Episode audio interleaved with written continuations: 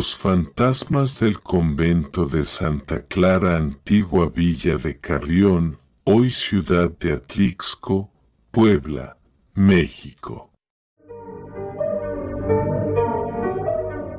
Los fantasmas del convento de Santa Clara, antigua villa de Carrión, hoy ciudad de Atlixco, Puebla, México. Espantosa historia verídica de terror, Sucedida hacia el año 1720 a la fecha de hoy, enero de 2024, han transcurrido 304 años de esta historia de terror. Esta historia de terror nace dentro del convento de Santa Clara, ubicado hasta la fecha en la Avenida Libertad, a una cuadra del centro histórico de Atlixco según la historia que nos relata relacionada a las leyes de reforma, la cual separaba a la Iglesia Católica del Estado. Las monjas que atendían y vivían en este edificio fueron retiradas y alojadas en casas particulares de familias católicas y vecinas de este convento, por tal motivo y al quedar este inmueble prácticamente deshabitado y abandonado, los vecinos de ese lugar en muchas ocasiones pasaban frente a las puertas del convento abandonado y veían, en muchas ocasiones, ciertas siluetas de tipo fantasmal con los vestidos clásicos o hábitos muy conocidos de las monjas de las Madres Clarisas, quienes tuvieron la mala suerte de encontrarse con este tipo de fenómeno fantasmal.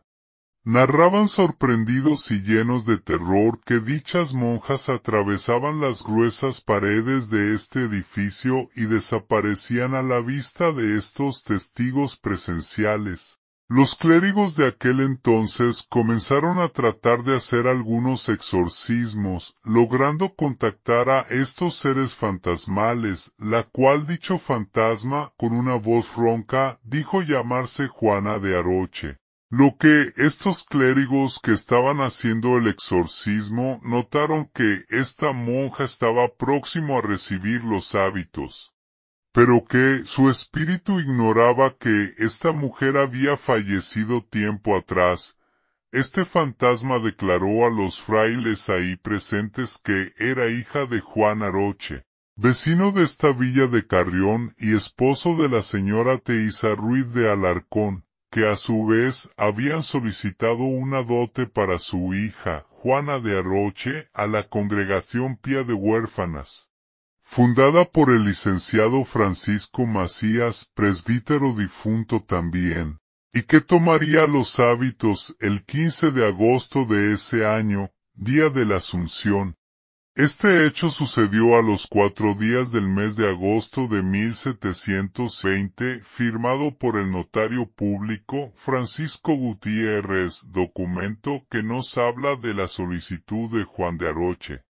hijo legítimo de Lucas de Arroche y de Josefa Vázquez de Aguilar, para que su hija se beneficiase de la obra pía de huérfanas, poniendo como testigo del parentesco al licenciado Lucas de Aroche, su hermano, además de don Diego Medrano y Griega Rivera.